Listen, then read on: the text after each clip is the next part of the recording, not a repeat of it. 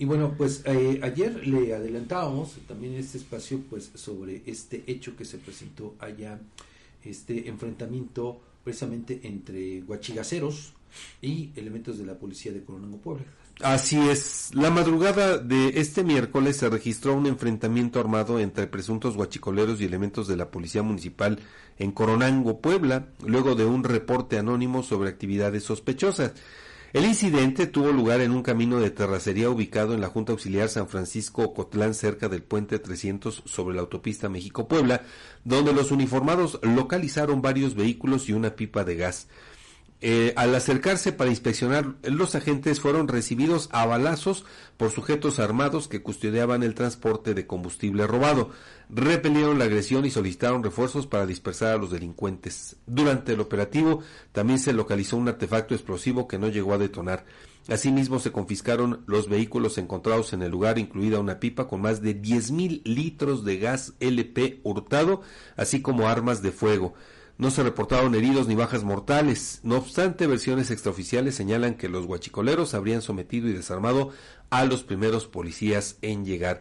El área fue acordonada para que agentes de la Fiscalía General de la República recolecten evidencias e inicien las investigaciones del caso. Hasta ahora no se han confirmado detenidos. No, no, no hay detenidos, pero lo que sí es eso eh, que tú señalabas.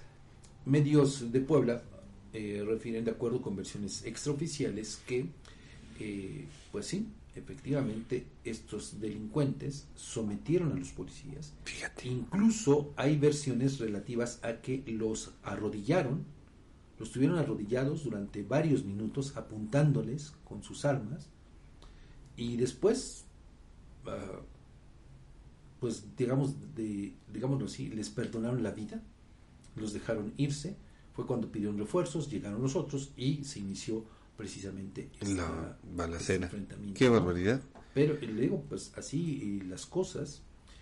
Hay también, eh, pues por ahí algunas imágenes en las que se alcanza a observar los eh, balazos que recibieron las patrullas.